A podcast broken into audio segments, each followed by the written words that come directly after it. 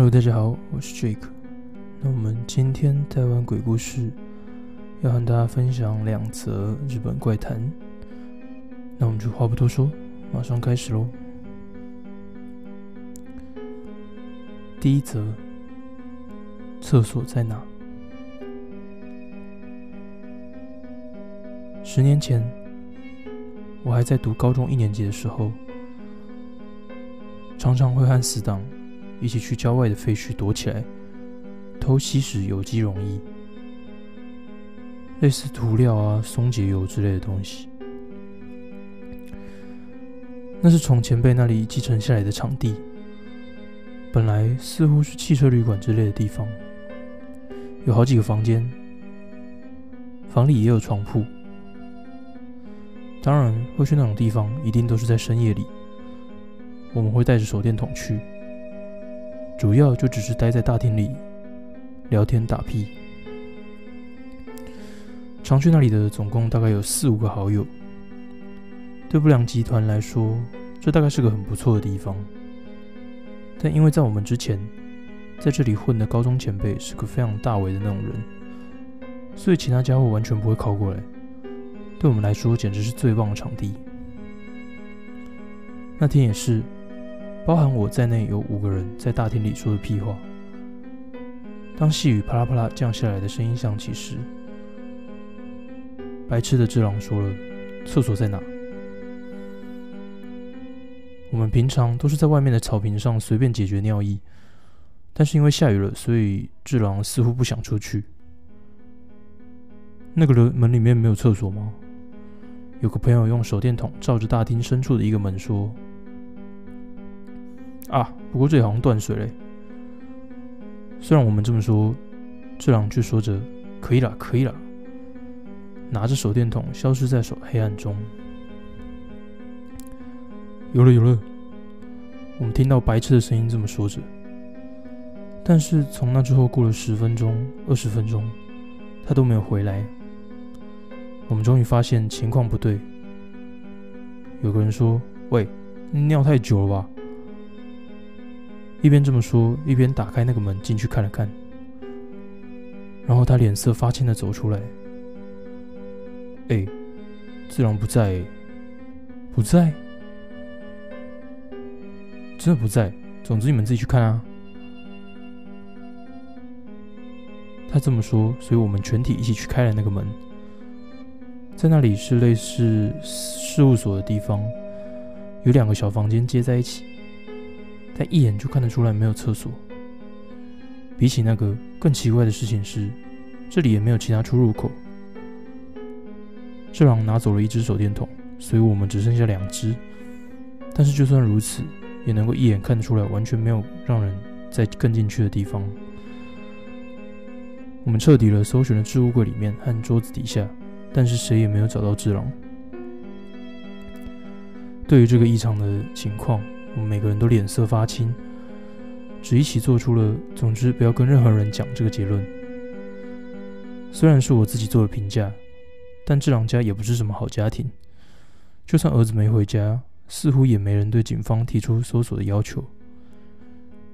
结果就当做是失踪了那样，智朗消突然消失了。我们几个再也没有去过那个汽车旅馆。高中毕业之后，我依然一直都很在意那个事件。比起智朗的消失，我更在意他那个时候为什么会说有了有了。不知为何，那让我感觉到不踏实的恐怖。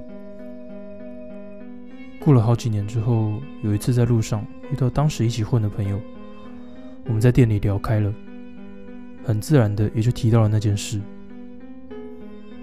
那家伙之后有跑去问过前辈。为什么那个汽车旅馆会变成废墟？我一阵恶寒，因为有好几个客人在那里失踪。虽然不知道具体来说是怎么消失，但是光这样就够可怕了。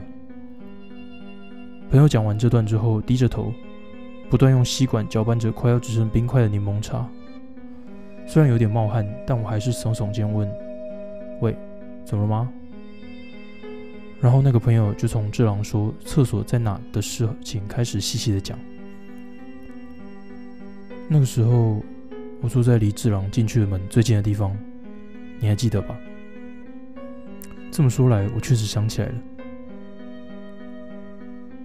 我在他关上门之后，听到有很小声的人声：“哦，你是说他说了‘有了有了’那句话吗？”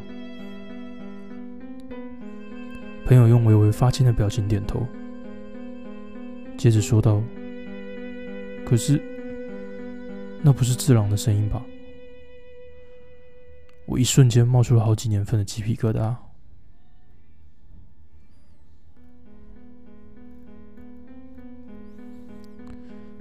第二则影片，这是我小学时的事情。我从以前就对恐怖影片还有灵异相片很有兴趣。每次从出租店租了恐怖影片以后，就会跟姐姐一起观看。有一天，我因为发烧没有去上学，父母都工作忙碌，姐姐也去学校了，没人能带我去看病。所以我自己一个人在家里休息。那天早上几乎都在昏睡，直到中午过后，身体情况有好转，所以我就打算去客厅看看电视。嗯？什么啊？一打开电视机，就看到影片停格的画面。仔细一看，原来影片播放器的电源是开着的，上面显示暂停的红色字样。谁忘记关掉了吗？我边想边按下停止播放的按钮，但是无论是按停止键或是电源钮都没有作用，甚至连电视本身都没办法关掉。我开始觉得害怕，正打算要回自己房间的时候，电视机突然出现沙沙沙的黑白杂讯画面，接着又恢复正常。而影片竟然自动播放了，影片夹带着一些杂音，我安静的看着。画面中出现一间房子，总觉得看起来与电视与我家十分相似。然后画面越来越接近玄关，叮咚，电视机传来门铃声，响个不停，而且速度越来越快。接着影片又停止了，再一次变成杂讯画面。我完全不知道这部影片是什么，所以害怕的把影片从播放器拿出来确认。名称上面写着“恐怖影像集 Best 三十”，似乎是家人借回来的。那么刚刚的影像应该只是里面的其中一种吧？我稍微安心下来。傍晚的时候，家人回来了，但脸色不好看。我问他们发生什么事了吗？他们回答：刚刚对面邻居说，从中午开始，有个长发的女人一直站在我们家玄关按门铃。咦？所以那时候的门铃声，并不是从电视机传出来的，是从门口那传来的。而画面中的房子，正是我们家。为什么租来的影片中会出现这种画面呢？为什么那个女人要站在玄关那里呢？直到现在回想起这件事，还是感到很不舒服。那我们今天台湾鬼故事就到这边告一段落。如果有什么想想要我们介绍的故事，也可以在底下留言让我们知道。那我们就下次见喽，拜拜。